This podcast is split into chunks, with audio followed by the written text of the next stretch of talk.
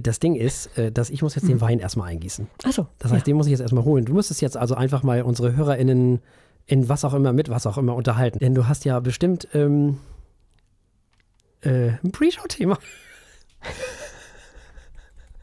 Erzähl doch einfach Macht den man hier die. Aufnahme an, wird mal alleine gelassen. Gut. Äh, Nee, ähm, du kannst ich ja habe sogar ein Pre-Show-Thema notiert. Ah, sehr Ja, gut. Ja, ja, Doch, sehr doch. gut. Ich, äh, ja, dann, äh, ja, ja, ja, schön, schön, schön. So. Wunderbar. Während der Martinsen seinen Wein holt, ich habe meinen schon im Glas, erzähle ich euch mal was Interessantes aus dieser Woche. Ich weiß nicht, ob das wirklich interessant ist, aber ich fand es interessant. Es gibt tatsächlich Tee, den man in Deutschland anbauen kann. Die ersten schalten jetzt ab, die anderen, Dankeschön, dass ihr da bleibt. Äh, liebe Teetrinker und Teetrinkerinnen unter euch. Und zwar gibt es anscheinend einen Niederländer, der sich zur Aufgabe gemacht hat, einen Tee zu züchten, den man auch in unserem Breitengraden irgendwie äh, wachsen lassen kann. Das ganze Ding heißt Tea by Me. Finde ich ein bisschen unoriginell, aber gut. Vielleicht fällt ihm nochmal ein neuer Name ein. Und das fand ich spannend. Ich werde jetzt äh, mir mal so eine Pflanze besorgen, weil ich finde, Tee sollte man überhaupt im Garten haben. Viel mehr Leute sollten Tee im Garten haben. Und in diesem äh, Kontext habe ich dann auch rausgefunden, dass es sogar Kaffee gibt, den man hier anbauen kann. Das ist auch schön. Verstehe. Man muss ja vorsorgen, die brauchen aber ein paar Jahre, bis sie tatsächlich tragen. Das heißt, man muss jetzt schon mal Kaffee anbauen. Wenn es in ein paar Jahren wegen Klimawandel keinen Kaffee mehr gibt, äh, der ja sowieso viel zu weite Strecken fährt, dann haben wir vorgesorgt. Ja, ich werde bis dahin einfach erstmal Hemken unterstützen. Ja, das ist gut. Ja, aber die holen ja ihren Kaffee auch von irgendwo aus. Ja, ja. Ne? Tralala, wo der wächst. Ja, ja, tralala. Tralalalalala. Gott, irgendwas ist ja immer nun. Also, Das stimmt. Das stimmt. Nein, das machen wir natürlich weiter. Ähm, zumal ich sowieso keine Lust habe, meinen Kaffee selbst zu ernten und zu rösten. Aber äh, das da, ist auch da, gar da nicht so einfach, glaube ich. Nee, glaube ich auch. Am Ende würde ich wahrscheinlich aus Faulheit lieber ohne Kaffee leben. Aber Oh ähm, Gott, ja. die Idee ist ja schon mal schön. Das ist halt die Frage, ne? Was siegt da? Die Faulheit, der Kaffee. Oh je, oh je, oh je. Tja, Äh, naja. Gut, äh, ja. Also, wir haben Wein. Mhm. Und zwar haben wir Müller-Cartois. Das hatten wir schon mal. Aber diesmal haben wir eine Spätlese. Und wir haben eine Spätlese Riesling Mandelgarten, erste Lage aus dem Jahr 2021. Das ist natürlich viel zu jung.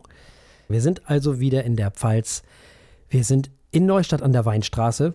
Und wir sind bei einem Weingut, was seit 1744 in Familienbesitz ist, aktuell in neunter Generation, gehört zu den traditionsreichsten Weingütern in Deutschland, gehört zu den Weingütern, die Weltruhm haben. Man hat im Moment derzeit 21 Hektar Rebfläche, aus denen Spitzenwein erzeugt wird. Es handelt sich um, in diesem Fall, eine erste Lage, die man wirklich easy Jahre weglegen kann, wenn man die Geduld hat. Man sollte es tun, man wird garantiert dafür belohnt. Kann ich immer nur wieder sagen. Es handelt sich in diesem Fall um Lössboden. Was ist Löss? Ungeschichtetes, hellgelblich-graues Sediment, das vorwiegend aus Schluff besteht. Was ist Schluff? Unter Schluff versteht man Feinböden unterschiedlicher Herkunft sowie unverfestigte klastische Sedimente, deren mineralische Bestandteile überwiegend, das heißt mehr als die Hälfte, eine Korngröße von 20 bis 63 Millimeter aufweisen. So, jetzt habt ihr es. sehr schön. Ich kenne Schluff nur als die fürchterlichen Dinge, die Leute tragen, die zu viel Zeit auf ihren Sofas zu verbringen. Aber ja, äh, Sehr schön. Die Reben sind was gelernt. Ja, ne? Ich bin jetzt auch nicht klüger als vorher, aber hört sich erstmal gut an. Die Reben sind 27 Jahre alt, 30 Prozent der Lage ist hangig, der Rest ist eben. Das Ganze liegt in 150 bis 170 Meter Höhe und die Ausrichtung des Ganzen ist Südost. So, der Wein ist im Gegensatz zu dem Wein letzter Woche, zu letzter Woche, den ich ja leider alleine besprechen musste. Ja, dieser äh, Wein ist auf jeden Fall ein bisschen heller als der letzter Woche, also als der von JB Becker in der letzten Woche. Aber nicht so hell wie viele andere Rieslinge. Also sehr heller Bernstein oder so irgendwie. Ne? Wenn wir verriechen? Oh, lecker. huiuiui, da ist aber auch viel los. Ganz viel helle Frucht schon mal. Ja, aber richtig Pfirsich, ne? schön. Apfelsine, ich finde, das ist so apfelsinig wie nur was. Ja, voll. Außerdem finde ich Pfirsich, Erdbeere, Traube, Ja. Honig, klar. Weil es ja, das ist halt eine Spätlese und das heißt natürlich, dass er auch Restsüße hat. Ja, ich, ich denke da eher an Äpfel, also sehr süße Äpfel, diese okay. ganz roten. Ah, so kandierte? Mhm, genau. Ja, Ah ja, wie heißen ich die nochmal? Paradiesäpfel, ne? Ja, Sowas. finde ich gut. Weil diese Mischung aus süß Mhm. und äh, ein bisschen Säure von dem Apfel und das Mhm. ist Ist ein bisschen im Hintergrund so leicht erdig, so mineralisch auch, salzig im Hintergrund. Schön. Vor allem ist da echt viel los. Ja. Da- Das merkt man gleich, wie viele Mhm. Nuancen da zu finden sind. Ja, und was ich toll finde, es sind, da kei es sind keine exotischen Früchte hier drin, sondern man bleibt in Europa, was die Fruchtigkeit angeht. So diese ganze Maracuja, ist da nicht drin. Wir haben schon auch Zitrusfrüchte, ne? Aber Ja, ja, schon, aber Zitrone, ach, die wachsen auch hier, oder? Ich weiß nicht. in Italien, das Land der Zitronen und dieses, das da hier, wie Goethe äh, kennt, das Land, wie heißt denn das? Kennst du das Land, wo die Zitronen wachsen oder so irgendwie? Ist doch Italien. Ja, als äh, Germanistin weiß ich das natürlich. Ich weiß es nicht. Ich war nur geraten. Also ich, was heißt geraten? Das war so, ich meine mich zu erinnern, dass es Goethe war. Wahrscheinlich war es Kennst du ganz das Land, wo die Zitronen blühen? Ja, tatsächlich. Ja, Im dunklen Laub die Goldorangen glühen. so. Die Orangen äh, rieche ich hier allerdings noch nicht. Echt nicht? Ich finde, das ist Apfelsine nicht so. noch und Löcher. Also Orange, Apfelsine, ja. Oldschool Apfelsine in neu Orange. Denn wir Norddeutsche haben früher Apfelsine dazu gesagt. Ach stimmt, Apfelsine, siehst du, ich habe erst an, an, als du Apfelsine sagtest, dachte ich an Clementine. Aber Nee, nee. Apfelsine ist ja orange. Hm. Ja. Apfelsinensaft sage ich heute noch. Mhm. Da gab es doch auch mal eine Marke. Äh, Ap- nee, jetzt, Apfelsina hieß sie wahrscheinlich nicht. Äh, ich kenne nur Punika. Kennst du Punika? Punika kenne ich noch, ja. Ja. Und Quick. Oder so ähnlich. Das war so Pulver. Das hat man. Schau mal nein, Ich wollte gerade sagen, Punika habe ich schon lange nicht mehr gesehen. Wurde letztes Jahr eingestellt, Oh. die Produktion. Sowas. Traurig. Ja, tatsächlich. Wurde verkauft. Frau Eichler, dann. wir haben ja schönes Feedback gekriegt ne, von JB Becker. Mhm. Äh, die haben uns geteilt und getan und gemacht und wir sind bei denen herzlich eingeladen. Das freut mich natürlich. Wir sollen vorher Bescheid sagen und dann dürfen wir gerne vorbeikommen. Die freuen sich auf uns. Ich natürlich super. Da freue ich mich natürlich. Das ist ja auch immer ein schönes Kompliment für die Sendung hier. Oh ja. So, sollen wir mal probieren? Oh ja. Ja. Mhm. Na dann, Prost. Prost. Also es ist auf jeden Fall weiterhin süß. Mm, Aber es ist ein bisschen mehr Zitrus als in der Nase, muss ich sagen. Ist aber auch schön. Weißt du, was toll ist an diesem Wein? Dass er nicht so klebrig ist. So klebrig süß. Sondern dass er, wie du gerade schon richtig gesagt hast, die Säure und die Süße, dass die so miteinander spielen. So. Das finde ich schon sehr charming, muss ich sagen. Das gefällt mir richtig gut. Ansonsten geht es auf der, auf der Zunge eigentlich genauso weiter wie in der Nase. Ich finde, ich finde es krass apfelsinig. Also, ich finde, das ist Apfelsinensaft oder Orangensaft wie nur was. Mit den anderen Sachen dazu halt. Findest du nicht? Ja. Doch schon. Hat auch einen krassen Nachhall. Ja, lang, ne? Super langer Abgang. Meine Güte. Was ist das denn? Hm? Ananas. Mhm. Doch, Ananas. Da ist so eine Süße, die aber auch Zitrus ist. ich meine, Ananas ist wahrscheinlich, ist Ananas eine Zitrusfrucht? Nee. Äh, aber Ja. hat was davon. Also ich finde das, ja, kann ich verstehen. Aber ich finde, das ist total apfelsinensaftig. Und Honig halt. Ja, Honig auf jeden Fall. Genau, Pfirsich. Mhm. Ja, alles wieder da. Der Apfel ist auch wieder da. Sehr, sehr schön. Und eine krasse Säure, aber lecker. Ja, weil die Säure von der Süße getragen wird, ne? Oder weil die Säure, sag mal, was hat der denn für Nachhall? Das ist ja unglaublich. Das ist schon geil. Stark. Der hat eine ganz angenehme Süße. Der wird noch besser, wenn du den noch wirklich, ich sag jetzt mal, zehn Jahre weglegst. Es ist immer noch so krass für mich, dass äh, man Weine so lange weglegen kann. Muss teilweise. nicht gewohnt. Ja, ja. muss Bordeaux, die unter zehn Jahre getrunken werden, oder auch Chiantis, wenn man ganz ehrlich ist, einige Chiantis, nicht die einfachen, aber die Reservas eigentlich auch, die muss man eigentlich auch zehn Jahre weglegen. Muss man einfach so sagen, das bringt doch alles nichts, wirklich. Und Barolo brauchen wir gar nicht drüber reden. Leute, wirklich, wenn ihr das unter zehn Jahre trinkt, das ist Kindsmord. Das macht man nicht. Das ist echt albern. Wir werden ja die Erfahrung machen, jetzt, ab nächster Sendung. Wie das so ist. Also ich kann das nur empfehlen. Weglegen, weglegen, weglegen, weglegen. Außer natürlich die einfachen, die ganz normalen, die kann man natürlich auch früher trinken, klar. Gar kein Problem. Aber die, die richtigen Bordeaux, die richtigen Chiantis, die auch ein bisschen was kosten, meinetwegen. Also ein Fontarolo zum Beispiel ist jetzt ein, eigentlich ein super Toskaner, wenn man so will, aber ist ja egal. Der besteht auch aus 100% Sangiovese. Der, der, wenn ich dann einige Leute schon wieder höre, ja, nee, also der ist ja noch gar nicht so richtig, der ist so ein bisschen, äh, wie soll man sagen, so ein bisschen rough. Ja, na klar. Ihr sollt den ja auch nicht trinken, wenn er vier Jahre alt ist. Ihr müsst den zehn Jahre liegen lassen. Dann ist der richtig, richtig gut. Dann ist der richtig genial. Der ist auch gut, wenn du den früher trinkst, aber der hat natürlich Gerbstoffe. Soll er ja auch. Dafür ist ja, die sind ja dafür da. Die tragen ja den Wein über die Jahre. Unter anderem. Dafür sind sie ja da.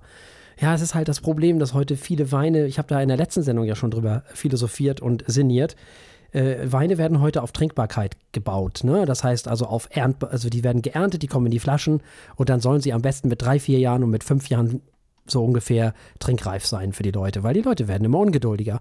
Die kaufen die Weine nicht, um die wegzulegen, sondern um sie zu trinken. Und da habe ich bei einfachen Weinen auch kein Problem mit. Finde ich auch völlig legitim. Aber nicht bei, bei Weinen, die, die irgendwie 40, 50 Euro kosten oder so. Oder 30, ab 30 Euro irgendwie aufwärts. Die, es gibt schon einen Grund, warum die so teuer sind. Oder warum die teurer sind. Und die werden ja auch nur noch teurer. Das ist ja, wenn die länger liegen. Das kommt ja auch noch dazu. Es ist halt sinnlos, sich Weine zu kaufen, die alt sind, weil die kosten einfach auch zu viel. Das macht halt auch wirtschaftlich überhaupt keinen Sinn. Sich einen Wein zu kaufen, der zehn Jahre alt ist, der ist natürlich teurer, als wenn man ihn gekauft hat vor zehn Jahren. Ne? Hm, ja, klar. So. Also legt eure Weine weg. Und ja, seid mutig. Probiert es einfach mal aus. Man kann auch einen Ortswein, habe ich ja auch letztes Mal schon gesagt. Kauft euch ein paar Ortsweine und lasst die mal vier, fünf Jahre liegen. Oder sechs. So. Trinkt immer so einen im Jahr. Und dann könnt ihr mal richtig schön sehen, wie sich der verändert. Das ist richtig schick. Und die verschraubten kannst du noch länger. Das heißt? Kommt auf die Machart an. Es gibt Ortsweine, die sind auf Trinkbarkeit ausgelegt. Die kannst du nicht so lange weglegen, dann sind die irgendwann tot. Weil die zu sehr auf, auf jetzt gemacht sind, sozusagen. Ähm, Und es gibt Ortsweine wie der letztes Mal von JB Becker zum Beispiel, den du unendlich weglegen kannst. Im Quasi. Kommt drauf an, wie er gemacht ist. Ne? Kommt drauf an, ob die Weingüter jetzt damit Geld machen wollen oder ob sie sagen, nee, das ist uns nicht so wichtig, wir wollen lieber, dass die Weine lagerfähig sind. Das ist dann auch eine Entscheidung, die so ein Weingut treffen muss.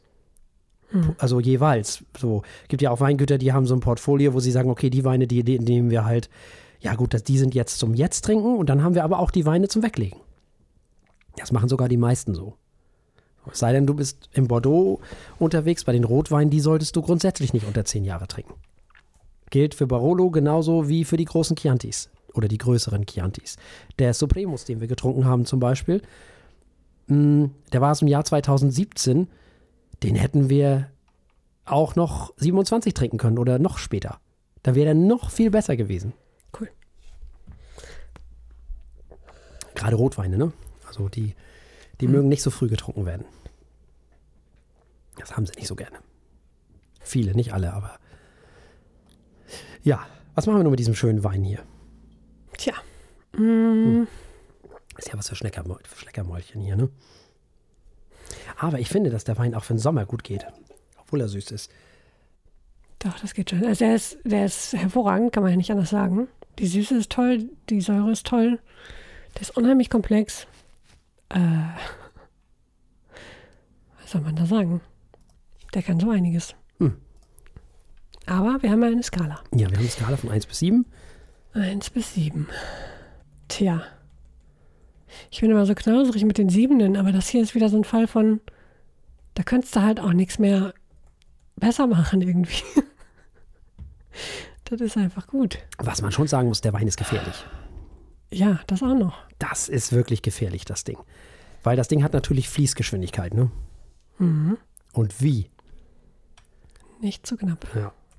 Und feinfüßig ist er trotzdem auch. Ja. Hm. Was, was kostet der? Der kostet ja auch gar nicht so viel, ne?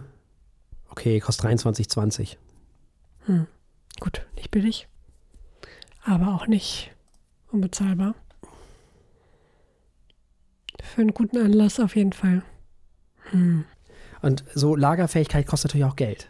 Also, er kriegt auf jeden Fall sechs Punkte. Mhm. Das ist schon mal gesetzt. Mhm. Ah, tja. Ja, doch. Äh, Halten wir mal die sieben äh, vor für den Moment, wo ich aus dem Grinsen nicht mehr rauskomme. Dieser Wein ist einfach nur hervorragend gut. Das ist er wirklich. Und ich schließe mich dem auch, dem auch an. Ich gebe dem auch sechs Mhm. Punkte. Ich finde den auch ganz fantastisch. Er wäre noch viel besser, wenn wir ihn länger liegen lassen würden. Also wenn wir ihn jetzt im Jahr 2031 trinken würden, dann wäre das noch viel besser gewesen. So ist es jetzt eben leider erst das Jahr 2023. Der ist viel zu jung. Trotz alledem ist der schon sehr gut trinkbar. Ne? So ist es nicht. Also man kann Mhm. den wunderbar wegtrinken, gerade jetzt so im Sommer mit dieser Süße und der Säure, die da wirklich wunderbar miteinander spielen. Das passt schon alles. Also, wir haben getrunken vom Weingut Müller-Cartoire einen Riesling Mandelgarten Spätlese erste Lage aus dem Jahr 2021 und es gab sechs Punkte von Frau Eichler und sechs Punkte von mir. Äh, Okay. Hm? Wir haben ja noch Ja. einen Shop. Fällt mir gerade ein. Wir haben ja jetzt einen Shop. Man kann uns jetzt kaufen. Wir waren immer käuflich, aber jetzt auch offiziell. Also man kann uns jetzt offiziell kaufen in unserem Shop. Ist verlinkt in den Show Notes und auch auf der Homepage könnt ihr äh, gucken. Da gibt es die Feuilletöne jetzt auch zu kaufen. Und zwar als Hoodie, als T-Shirt, als Tasse und was weiß ich was alles. Genau, schaut mal vorbei. Tonbeutel, Einkaufstasche, alles. So nämlich. Alles, was man, was im Grunde jeder braucht. So. Wunderbar. Dann äh, jetzt ab in die Sendung. So.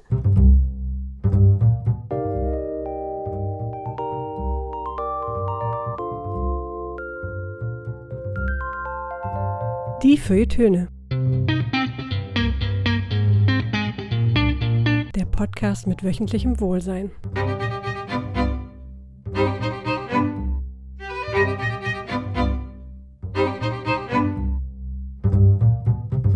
Herzlich willkommen und ich freue mich über unser neues Intro, denn dann kann man viel beschwingter in diese Sendung gehen. Wir haben heute wieder zwei Alben für euch dabei. Zum einen unsere isländischen Freunde Sigur Rós mit ihrem neuen Album Ata. Und dann haben wir noch Yumi Ito. Da wird es jazzig. Wir hören ihr neues Album Islam. Und dann gibt es noch Gedöns, aber das ist wie immer eine Überraschung und deshalb übergebe ich jetzt erstmal an meinen liebreizenden Kollegen. Ja, und wir fangen an mit Atta.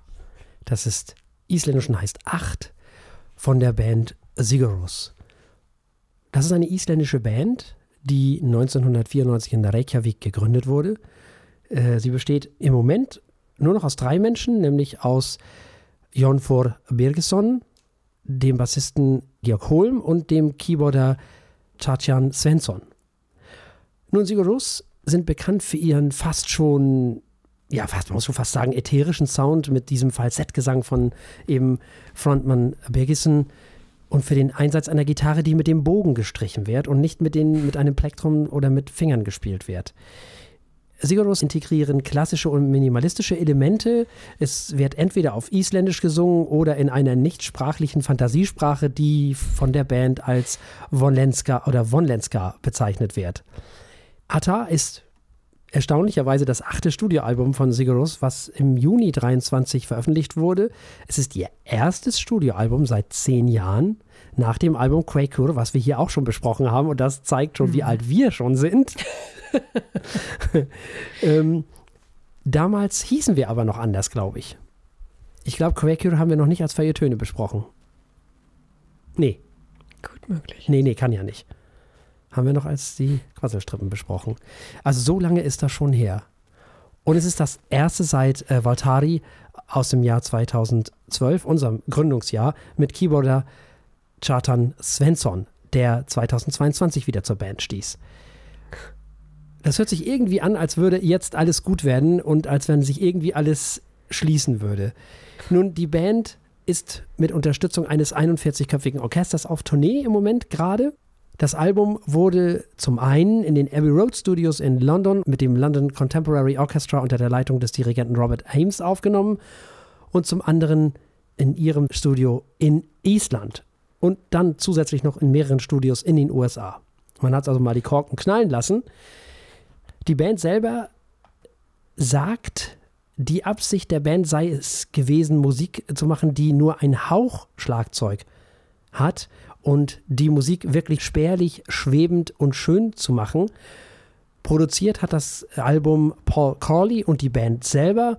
Das Album wurde auch von dem Wunsch, Zitat, nach einem Gefühl der Einheit, wenn man so von den turbulenten Umständen überwältigt wird, inspiriert. Also das, was wir jetzt im Moment alles eben gerade erleben und erlebt haben in jüngster Vergangenheit. Und der äh, Keyboarder Holm erklärte, dass sich das Album, Zitat, wie eine beruhigende und einigende Bindung anfühlt und nannte es introvertierter als zuvor. Das Album ist sehr ausufernd, aber es blickt eher nach innen als nach außen. So vielleicht der Unterschied zu den, zu den Alben vorher. Ja, Sigaros, meine Güte. Eine Band, die diese Sendung schon so lange begleitet und die wir beide, glaube ich, auch sehr gerne mögen, Frau Eichler. Das stimmt. Ich habe sie ja sogar schon mal live gesehen. Mhm. Äh, und ich wundere mich gerade über Ihre Beschreibung als Introvertierte für dieses Album, weil das ja schon ganz schön gut, es blickt nach innen, aber es ist ja wirklich ganz schön episch, wie man das von Ihnen gewohnt ist. Es ist sehr, sehr expressiv und fast schon euphorisch an vielen Stellen. Dann noch mit diesem riesigen Orchester. Wahnsinn.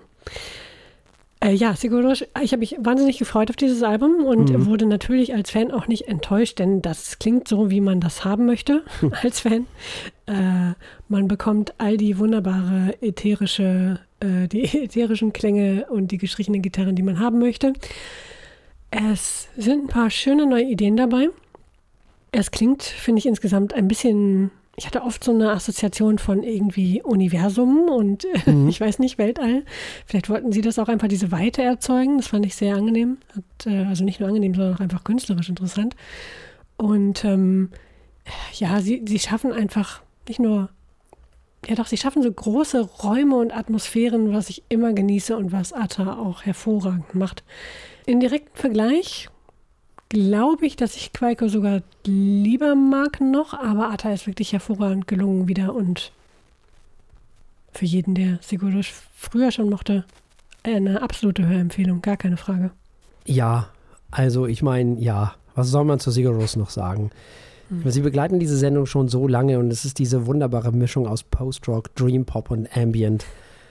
Nur es ist in diesem Fall alles irgendwie noch größer geworden und gleichzeitig intimer man könnte sagen intrinsischer, leiser, zärtlicher oder noch auf eine Art leiser und zärtlicher, noch orchestraler auf der anderen Seite, weil es tatsächlich ein Orchester gibt diesmal, noch berührender, noch zerbrechlicher.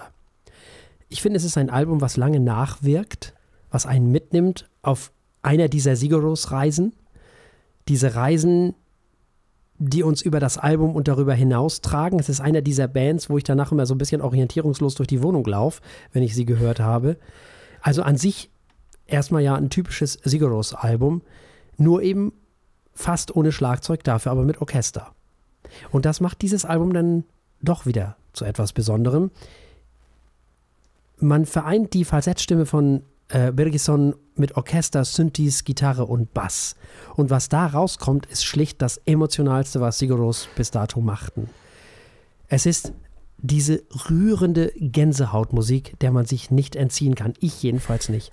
Alles ist sehr getragen, wie man es von Siguros ja auch kennt. Sehr elegisch, sehr episch, aber nie zu sehr aufgeblasen, auch wenn sie ganz schön einen auf dicke Hose teilweise machen, orchestral, wie sie diesmal so unterwegs sind. Man muss die Musik von Sigaros einfach als schön bezeichnen. Und das ist ja das, was es in diesem Fall auch sein soll. Und wir haben die Musik mit Sicherheit auch schon oft in dieser Sendung genauso beschrieben, mit schön. Sigaros ist vielleicht die feuilletönigste Band, die es überhaupt gibt. So im Laufe der Jahre. Wenn es eine Band gibt, die unsere Sendung musikalisch begleitet hat, dann diese.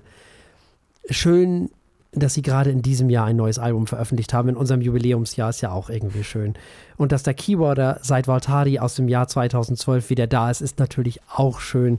Das ist irgendwie eine schöne Geschichte, die sich da fügt. Ähm, ja, ich weiß nicht, man wird von diesem Album, so ging es mir jedenfalls immer wieder zu Tränen gerührt. Es ist eine Gänsehaut nach der nächsten.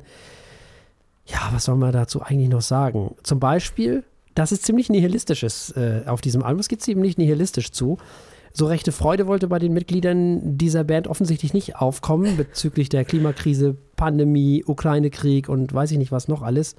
Das hört man dann auch teilweise lyrisch. Dieses Album wird bei mir eine ganz große Rolle bei den Alben des Jahres spielen. Gar keine Frage. Mhm. Da soweit kann ich auf jeden Fall gehen. Es ist meiner Meinung nach auch viel besser als Quaker, was ich ja eher als schwächstes Album von Sigur Rós bezeichnen würde, tatsächlich. Mhm. Ist ja nicht so meins. Ähm, dieses hier zählt aber zu den besten, wie ich finde. Ich bin geradezu entzückt von diesem Album, und wenn man mal sich überlegt, was die KünstlerInnen mittlerweile alles treiben und was wir hier nicht so alles mittlerweile so, ja, hören, wie viele Genres mittlerweile zusammengeklöppelt werden. Und Sigaros gehen einfach in die entgegengesetzte Richtung. Man weiß nicht, ist das noch populäre Musik? Ist das vielleicht schon Klassik? Ist es am Ende keins von beiden? Es ist eigentlich nicht mal irgendein Genre. Es ist eine Sigaros Symphonie. Ich glaube, das ist, was es ist eine Sigur-Ros-Symphonie. Am ehesten vielleicht noch zu vergleichen mit äh, Johann Johansson oder Arvo Pärt. Und vielleicht beschreibt diese Band diese Sendung auch besser als jede andere Band der Welt oder als alle andere Band äh, dieser Welt. Und vielleicht ist diese Band mehr als alles andere auf der Welt auch diese Sendung. Wenn man mal so die ganzen letzten Jahre zusammen Revue passieren lässt. Das äh, habe ich so empfunden, als ich dieses Album gehört habe. Ja, was äh, kann man sagen? Geht hin und feiert dieses Album, geht hin und preiset es, geht hin und kaufet Vinyl und CD und überhaupt gibt es ab 1.9., dauert also noch ein bisschen. Und nun dürfen wir dieses Album natürlich auch bewerten auf unserer Skala von steht, läuft und rennt. Das rennt. Ja, da gibt es nichts hinzuzufügen. Das Album rennt. Ich habe während des Hörens dieses Album gedacht, vielleicht beschreibt diese Band uns beide und wie wir miteinander umgehen auch besser als alles andere auf dieser Welt. Habe ich so gedacht. Doom and Gloom und die Fötöne. Ja. das ist schön. Dieses, dieses, dieses, dieses, mh, hm, dieses, dieses, äh, hm, wie soll man das am blödesten beschreiben? Freundlich einander zugewandte und einander zugetane. Das, das, das habe ich so gedacht als ich das gehört habe. Also, wir haben gehört, Atta von Sigaros und es gab völlig zu Recht ein Rent von Frau Eichler und ein Rent von mir. Kommen wir zu mehr wunderbarer Musik. Kommen wir zu Yumi Ito. Das ist eine Schweizer Jazzmusikerin mhm. und Schauspielerin mit polnisch-japanischen Wurzeln. Also das fand ich mal eine hervorragende Mischung. Sie lebt in Basel. Sie ist auch Songwriterin und Produzentin und ihre Musik ist meist eine Mischung aus Jazz, Art Pop, Electronica und Neoklassik. Also hervorragend geeignet für diese Sendung. Mhm. Wobei wir uns da ja nicht so einschränken. Ihr neues Album Isla wurde am 14. April 23 veröffentlicht, also kürzlich, und ist ihr fünftes Album. Es enthält eine große Menge an persönlichen Geschichten, so schreibt sie, und das Label Improvisationen und natürlich ihre wirklich tolle, einzigartige Stimme. Viele Kompositionen sind auch von ihr, wenn ich das richtig verstanden habe. Klingt alle. Auch hervorragend. Alle sogar, genau. Wunderbar. Und musikalisch sind wir auch hier zwischen Art Pop, Jazz und Neoklassik. Es beschäftigt sich mit Einsamkeit und Trennung und mit dem Ende der Welt und Wiedergeburt. Also auch gar nicht mehr so kleinen Themen. Bei den Titeln dachte ich ja kurz, ein hm, bisschen mehr Originalität, aber die Musik macht alles wieder wett. Hören wir erstmal, was Herr Martin dazu zu sagen hat. Ja, ich finde es ganz äh, spannend. Auf diesem Album geht es ja um äh, Einsamkeit und Trennung, um Weltuntergang und Neugeburt, also ein bisschen um Gegenpole und um Gegensätze. Mhm. Vielleicht sind das aber auch gar keine. Äh, es geht aber auch um Reflexion und Selbstfindung. Alles wird mit Hilfe von Metaphern aus Natur, Psychologie, Soziologie sowie der aktuellen Zeitgeschichte irgendwie abgehandelt. Es handelt sich auf diesem Album ja samt und sonders um Eigenkompositionen, äh, sehr virtuos und sehr ja, energetisch improvisiert sie ja mit Hilfe ihrer Stimme über Genres, Tonarten und Rhythmen aller Art hinweg. Zeiten auf Inseln und während der Pandemie haben sie wohl intensiv reflektieren lassen, sagt sie. Äh, sie improvisiert und Scat singt zum Teil in einer eigenen Sprache, in einer eigenen wortlosen Sprache. Da haben wir den, die, vielleicht die Verbindung zu Sigurus, ne? die ja auch so eine mhm. Fantasiesprache haben. Mhm. Außerdem hat sie alle Klavierparts selber eingespielt auf diesem Album. Ergänzt wird das Ganze wohl von Kuba Dvorak am Kontrabass und Lago Fernandez an den Drums. Und dieses Trio kann was. Es spielt mit großer Souveränität durch die Genres. Es gibt Ambient-Klänge, es gibt hübsche Grooves, soulige Parts, die zwischen, ja, irgendwo so zwischen Art Pop, Jazz und Neoklassik changieren. Produziert hat das Ganze der Tonmeister Daniel Detwiller und wir wissen ja, da wo Tonmeister am Werke sind, da sind hervorragende Produktionen und so ist es auch in diesem Fall. Ähm, das Ganze wurde produziert im Studio Idee und Klang und habe ich rausgefunden, man hat wohl an dem Mischpult gearbeitet, was schon Queen und Supertramp verwendet haben. Ha. Da sind nochmal Referenzen. Ich finde, es ist ein sehr schlüssiges und rundes Album geworden. Also, wenn man so will, eine runde Sache, sagt man ja so schön. Äh, es ist lediglich knapp 35 Minuten lang, beziehungsweise kurz. Auch das trägt natürlich wieder zu meiner Freude bei. Ich finde es immer gut, wenn KünstlerInnen sich auf das Wesentliche und Gute konzentrieren und uns nicht mit irgendeinem Bonusunsinn oder gar Songs belästigen, die da unbedingt noch auf das Album mussten, warum auch immer. Das ist alles auf diesem Album nicht so und das ist auch gut so. Insofern bin ich sehr angetan von dem Ganzen, sowohl musikalisch als auch von der Idee her.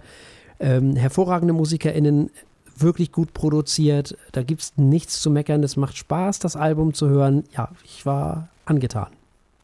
Sehr gut, genauso ging es mir auch. Also tolle Songs, tolle Stimme, tolle Produktion. Mhm. Ähm, wirklich ein Fundstück. Und weil es erst in diesem Jahr erschienen ist, müssen wir auch dieses bewerten auf unserer Skala von steht, läuft und rennt.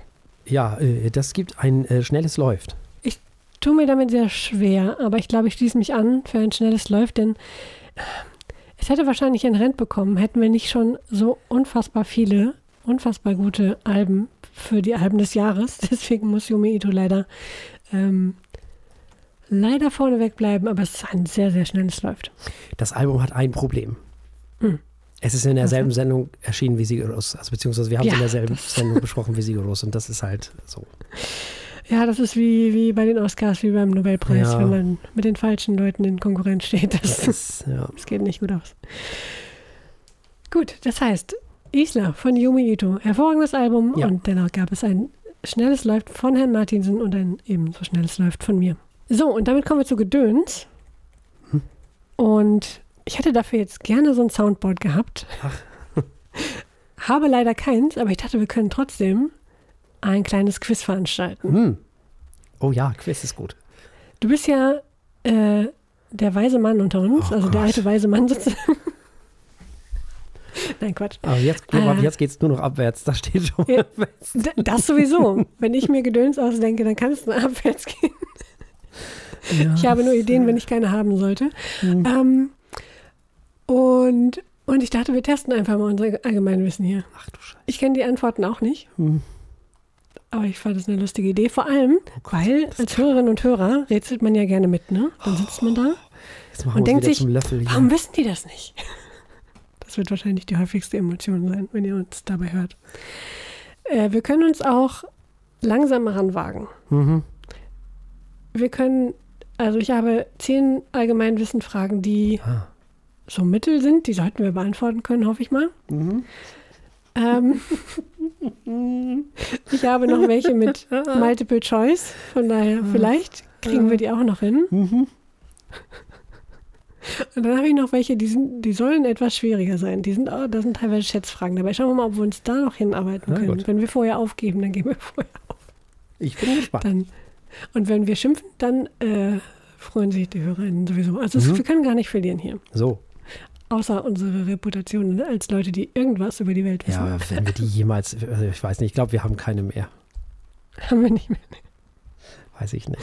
Doch, haben wir. Wir sind die Leute, die jetzt schon vor der, also schon am Anfang der Sendung Wein trinken, damit sie den Rest überleben. Nein, äh, Quatsch. Genug äh, äh, Selbstdeprekation gibt es das Wort im Deutschen. Ich weiß es nicht, Was ich allerdings weiß, ist die erste Frage, nämlich welcher Berg ist der höchste Berg der Welt? Der höchste Berg der Welt. Das ist eine sehr gute Frage. Ich würde jetzt mal schätzen, ich kenne nur den Mount Everest. Das wäre so meine Schätzung. Ja, den kennst du auch deswegen, weil es der höchste Berg der ah, Welt ist. Sehr gut. So, man, man stelle sich ein Klingeln vor. Wir haben eine Frage gewonnen. Sehr schön. Äh, die nächste Frage sollten wir unbedingt beantworten können, denn die heißt einfach nur, wie nennt man ein männliches Schwein? Das dürfte, das, das dürfte der Eber sein. Das ist der Eber. So, ich, jetzt bin vielleicht ich gefragt. Es Mhm. geht um Filme. Wie Ja. viele Oscars gewann der Film Titanic? Bye. Ist das nicht Allgemeinwissen? Ich weiß es auch nicht. Äh, aber bestimmt zehn, oder? Also wir haben ja. Was gibt es denn Alles da alles für gewonnen. Kategorien? Also ich habe ja, ich hab ja keine Ahnung. Was, was kriegt denn so ein Film? Produzent, vielleicht Ja, so, Kamera, genau. Dings, oh, Kamera. Kamera. Hauptdarsteller, Hauptdarstellerin, Nebendarsteller, ja, Nebendarstellerin. Weißt du denn, wer viele? Oscars gekriegt hat? Welcher Film? So jetzt Ja, mal also als Titanic auf jeden Fall. Der ist Ja. damals, total. Ich dachte jetzt mal so als noch? Vergleichswert, wo du weißt, Vergleich. der Film hat. Herr der Ringe war, glaube ich, die, die haben doch die meisten gehabt bis vor kurzem. War das nicht Ben Hur, der die meisten hatte? Ach ja, Ben Hur, genau, der hatte auch so viele. Aber wie viele waren es? Ja, das war weiß ich doch zweistellig, nicht. Ne? Ich glaube, es war zweistellig. Keine Ahnung. Die kriegen ja auch noch für Filmmusik und für, ja, ja. ich weiß es nicht, Tja, Bühnenbild, Kostüme. ja, ja. Bühnenbild? Bestimmt noch mehr.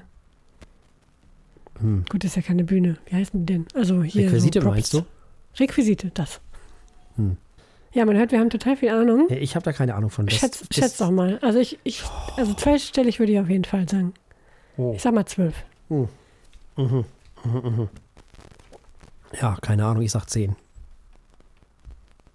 So, dann schauen wir doch mal. Ha, es sind elf. Ah, sehr schön. Sehr schön. Also kombiniert hatten wir recht. Ja. Im Durchschnitt Wie so oft. recht. Oh, hier ist jetzt eine Frage für dich. Hm. Wann wurde Queen Elizabeth II. zur Königin gekrönt? Du Scheiße. Das war in Süd sie, sie war in Südafrika, als sie erfahren hat, dass sie Queen wurde. Mhm. Das weiß Zusammen ich. mit Matt Smith. Hm? Nur nicht wirklich, nein, Quatsch. Was war sie? Sie war mit Matt Smith in, Sü in Südafrika, nein. ähm, Ja, war sie noch sehr jung auf jeden Fall. Ach Gott. Ähm, ja, ja. Das waren aber die 50er, oder? Ja, es müssten eigentlich die 50er, warte mal. Wie alt war sie denn, als sie gestorben ist? Irgendwas in den 90ern, ne? Mhm. Ja, War sie denn 96? ja irgendwie sowas, ne? Ja. Erstmal 70 Jahre zurückrechnen. Ja, es kommt irgendwas in den 50ern, wird es gewesen sein. Hm. Tja. Ich weiß nicht. Das kann ich nur raten. Das kann ich wirklich nur tippen wir raten. einfach mal. Ja, rat mal. Boah. Weiß nicht, 56? Ja, sag mal einfach mal 56. Ich kann es auch nicht besser raten. Ich habe keine Ahnung. Irgendwann in den 50ern und es war 53. Ah, ja, okay. 1953 wurde Queen Elizabeth II. zur Königin Hm. gekrönt. Wieder was gelernt. Mensch, so nah. Na gut. Oh, jetzt wird es schwierig. Biologie. Aus, Oh. wie, aus wie vielen Einzelknochen besteht eine menschliche Hand? Bye. Ich habe auch keine Ahnung. Aber viele, ne? Ja, das sind ja diese Handwurzelknochen und dieser ganze vier, Tüdelkram fünf, da sechs, noch. sieben, acht, neun, zehn, elf, zwölf, 14, 16, 17, 18, 19, 20 oder so. Sind da noch mehr drin? Ich habe 20 gezählt. Ich sehe natürlich jeden Knochen in meiner Hand. Ja, aber da sind diese Handwurzelknochen noch alle da. Ach so, diese ganzen. Ah, Ja, ja. ja gut, dann irgendwas über 20. Ja, ja. 25? Ja, pff, kann schon sein. Versuchen wir es mit 25. Es sind, ja, Mhm. fast. Es sind 27. Ah, Tatsächlich. guck an. Wieder was gelernt. Ah, Das ist Jetzt was das für die Kunst. Eis des Zweidrittelwissens, ey. Das ist wirklich, Ja. genau das ist doch unser. Also, wir waren mal hier der pseudo-intellektuelle Podcast. ja. das waren wir. Da müssen wir auch mal ein bisschen intelligent stellen wir es wieder unter gut, Beweis. Wissen. Komm jetzt hier. Kunst und Kultur. Was ist ein Sonett? Ein Sonett. Ja. Ich weiß, was so, was ein Terzert und sowas alles ist und so, aber warte mal, das kommt, warte mal. Tja, das ist, äh, das muss ich mal überlegen. Ah, warte mal. Das hat nämlich nichts damit zu tun, wie man äh, meinen äh, könnte, dass es irgendwas mit äh, so No-Net oder irgend so ein Kram oder äh, irgend so ein Blödsinn. Das ist es nämlich eben nicht. Ich wusste das auch mal. Eventuell bist du auf der falschen Fährte. Ich kenne Sonett nur von Shakespeare und das ist eine Gedichtform. Ah. Ein, ein, mit einem speziellen. Ich dachte, das Vers- kommt irgendwie von. Warte mal? Sonett. Aber, hm. Moment, aber, hm. Oder ich bin total verwirrt, weil ich denke, Sonare und so. Ach so, also ich meine, es kann natürlich auch sein, dass, das Wort, dass es das Wort auch in der Musik gibt und ich mal wieder keine Ahnung habe. Ich Das ist sehr möglich. Aber wenn du sagst, dass du, wenn du das in Latein gehabt hast, äh, Quatsch, in Germanistik gehabt hast, ja, dann, wenn. Nein, Englisch, sogar in der Schule schon, nämlich äh, beim ersten Shakespeare, der hat eine Menge davon geschrieben. ja, dann. Schau mal, was sie hier von uns wissen äh, wollten, nämlich, ah ja, einfach eine Gedichtform, tatsächlich. Hm. Sagt er, jetzt interessiert mich aber Sonett, Musik, wird jetzt gegoogelt. ist irgendwas mit Klang auf jeden Fall. Ich dachte so an Sonare und so ein Kram. Ha. Gehört vielleicht von der Wortform auch dazu und mit deinem TZ warst du auch nicht äh, weit weg, aber äh, zumindest erscheint nicht so fort etwas über Musik oder vielmehr, okay, ein Sonett kann auch als Klanggedicht bezeichnet Genau. werden und wird durchaus auch schon mal gesungen. Interessant. Siehst du? Es besteht halt aus zwei Quartetten und zwei Terzetten. Und hier Das steht auch, dass Sonus also- nämlich Klang und so, Hm? Sonare, Tönen. Daher komme ich. Ah, Siehst du? Schön. Ah, Ich war gar nicht so schlecht, aber na gut. Ja, ist eine Mischform anscheinend, ein Gedicht. Äh, Und weißt du auch, woher ich. das? Wir kennen das nämlich von, Hm? ah, von Schönberg nämlich, glaube ich. Der hat nämlich, ah, ja. deswegen kam ich so durcheinander, glaube ich. du es sagst, das passt auch, das, das passt. Jetzt habe ich mir beim Quizfragen vorlesen einen fürchterlichen eigenen äh, Ohrwurm gemacht von dieser Wer wird Millionär-Melodie. Ah, Dafür ja, hat es ja, überhaupt ja. nichts mit, nichts mit der Sendung zu tun. Hm. Ah, fürchterlich. Ja. Ich weiß auch nicht, ob das normal ist. Also, liebe Hörerinnen und Hörer, kennt ihr das, wenn man äh, plötzlich irgendwelche Ohrwürmer hat von Sachen, die man überhaupt nicht gehört hat? Ich habe manchmal so Sachen, die habe ich vor 20 Jahren das letzte Mal gehört. Und plötzlich sind die in meinem Kopf. Irgendeine Menümusik von einer DVD von Mhm. vor 20 Jahren. Völlig random. Versuchen wir uns mal noch an den letzten drei Fragen. Ähm, die nächste wäre, wofür stehen die Olympischen Ringe? Für die Kontinente. Die fünf. Jawohl, die fünf Kontinente. Ein Gummipunkt für Herrn Martinsen. Äh, wer war der erste Präsident der Vereinigten Staaten von George Amerika? Washington. Jawohl. Ah, dann die letzte äh, ist auch easy. Wie viele Bundesländer hat Deutschland? Äh, 16. Tada! Ja, das meiste. Hervorragend gewusst. Naja, So, ich glaube, wir sprengen aber die Zeit hier, ne? echt? Ja. Ansonsten können wir uns natürlich noch an die kniffligen Fragen wagen, weil wir so viel wussten. Ja, wir können das doch für die, für die Hörerinnen, können wir das doch hier, für die HörerInnen hier, die uns hier im Podcast Okay, hören. Da ist ja sowieso wie lang, das ist, das, der andere Kram wird halt rausgeschnitten. Sehr gut. Das war ja jetzt auch schon fast so einfach, weil wir nur ein bisschen gerätselt haben. Jetzt können wir uns nochmal so richtig auf die, äh, nochmal so richtig peinlich machen hier. Hm. Nein, Schätzfrage. Wie viele Weihnachtsbäume werden in Deutschland pro Jahr verkau Keine verkauft? Nicht mal die Antwort ist zu viele. Ansatz. Ich habe nicht mal eine Wie viele, Idee. wie viele Leute gibt es denn überhaupt in Deutschland? Es, äh, es, äh, es Äh. gibt 80 Millionen insgesamt und 60 Millionen Erwachsene, würde ich mal schätzen. 60 Millionen Erwachsene. Ja, da werden wahrscheinlich so 30 Millionen 89. Bäume verkauft, wa? So, hm? Da werden wahrscheinlich 30 Millionen Bäume verkauft. Oder Wahrscheinlich. 40 oder so. Tja. Und die Antwort ist, jo, 30 Millionen. Jo. Welche Vögel legen niemals Eier? Welche Äh. Vögel? Das hätte ich beinahe Pinguine gesagt, aber die legen auch Eier. Ja, ja. Äh, tja. Warte mal, welche Vögel? Sind es denn überhaupt noch Vögel? Ja, das denke ich auch Eier gerade. Nee, nee, nee, natürlich nicht. Okay, ich schau mal. Ja, wir sind natürlich doof. Die Antwort ist männliche Vögel. Ah, okay. Ah, ist noch nicht mal eine Fangfrage. Das ist einfach nur, muss man erstmal dran denken. Welcher Planet unseres Sonnensystems ist der Sonne am nächsten? Mm, Merkur, glaube ich. Richtig. Ja, Merkur. Völlig richtig. Oh, jetzt die wichtige Frage.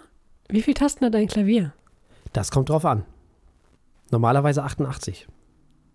Das stimmt. Das ist zumindest auch, was äh, die Frage hier beantwortet haben möchte. 88 Tasten. Ja. C-Klavier. Na gut. Woraus besteht ein Diamant? Äh, Ja, Kohlenstoff, ne? was? Besteht er nicht aus Kohle, also Kohlenstoff? Ja, wenn du das sagst. Ist doch so Ja, ja. gepresster Mach. Kohlenstoff, ne? Das ist Naturwissenschaften. Ha. Das ist. Guck, stimmt sogar. Hm. Aus Kohlenstoff. Ha. An welchem Tag fiel die Berliner Mauer? Ich weiß nur 61. Neunund- nee, war es 61? Nee, nee, 89 fiel die.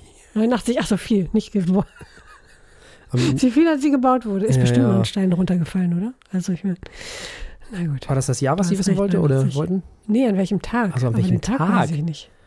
Wie jetzt? An welchem Der Tag, Tag? an dem David Hasselhoff die leuchtende Lederjacke trug. ähm, Äh, ja, 3. Oktober oder was? Mh, Oder wie? ich habe keine war- Ahnung. nee. Nee, Nee? nee, warte mal. 3. Oktober war, glaube ich, die Wiedervereinigung. Die Mauer ist Mhm. irgendwann im November gefallen. Ein Jahr davor. Dann kam ja noch dieser grüne runde Tisch und all dieser ganze Heckmeck da. Ähm, ah, ich weiß gar nicht, wann das war. 11. November. Nee, nicht 11. November. Das ist der 11.11. Da verwechsel ich gerade wieder. Oh, gütiger Himmel, wann war das? Irgendwann im November, glaube ich. Du hast völlig recht.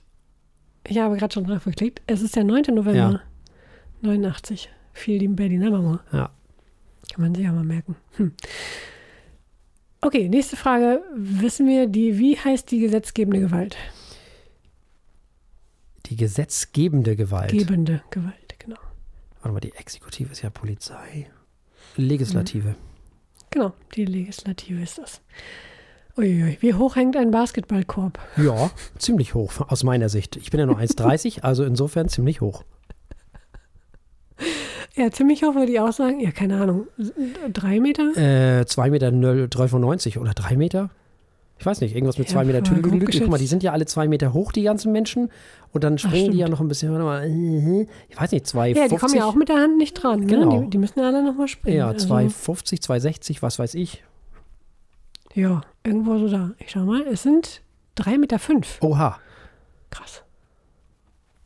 Das ist hoch. das hoch. Na gut, was bedeutet der lateinische Spruch Carpe Diem? Ach Leute. Ach ist ja- Leute, genieße den Tag. Genau. Was für ein Schwachsinn. Nutze den Tag. Nutze den Tag. Jetzt kommt aber die schwierigere Frage. Wie nennt ein Berliner ein Brötchen? Ich finde, die Antwort ist keine Ahnung, braucht doch auch keiner. Schrippe. Das stimmt, das ist Schrippe. Aber wer auch Pfannkuchen falsch benennt, Ja. dem brauche ich auch nicht glauben, wie ein Genau, Brötchen heißt. sehe ich auch so. Gut. Damit hätten wir auch die kniffligen Fragen gelöst. Echt, die waren viel Die einfacher war als leichter die. als die erste, ja. genau das. Die da haben wir nämlich alle richtig, als die glaube ich, fast. Genau, wir wussten nicht den 9. November, hätte ich nicht sagen können, aber wir waren nah dran. Ja. Ja, und die anderen wussten wir. Ach, die männlichen Vögel, ja gut. Ja, Ähm, gut, okay. Das ist ja auch kein Wissen, das ist ja albern. Ja, sehr schön. So sieht's Sehr aus. schön, das hat Haben Spaß wir mal unser äh, Dreiviertelwissen bewiesen. Ja. Ziemlich genau. Mit den ersten, doch, doch, zwei Drittel, Dreiviertelwissen. Sehr cool. Das hat Spaß gemacht. Ja, sehr schön. Und damit sind wir ans Ende auch dieser Sendung angekommen und selbstverständlich gibt es das nächste Mal auch wieder ein Wein und zwei Alben und Gedöns. So ist es. Wir haben nächste Woche JB Becker äh, im Weinregal, nämlich den Riesling Wallofer Oberberg Spätlese Feinherb von 2012. So. Ihr habt richtig gehört. Jawohl, nämlich, denn die Festwochen beginnen. Die Feuilletöne Oh, ja. Festwochen beginnen. Es sind nämlich ab der nächsten Folge nur noch, also die nächste inklusive sind es nur noch drei, nee, zwei. Und dann ist die 500. Folge. Ihr könnt uns übrigens, wenn ihr mögt, gratulieren, entweder via Audio, Grüße, die ihr uns schicken mögt, an info.feuilletöne.de, wenn ihr da Lust zu habt. Oder einfach nur so, ohne Audio, an info.feuilletöne.de nehmen wir auch. Ansonsten liebt uns, liked uns, kommentiert uns, teilt uns, erzählt allen, dass es uns gibt. Und während ihr das macht, erholen wir uns und sind nächste Woche wieder da. Bleibt uns an dieser Stelle nichts anderes als zu sagen, bleibt uns gewogen. Bis zum nächsten Mal. Tschüss. Tschüss.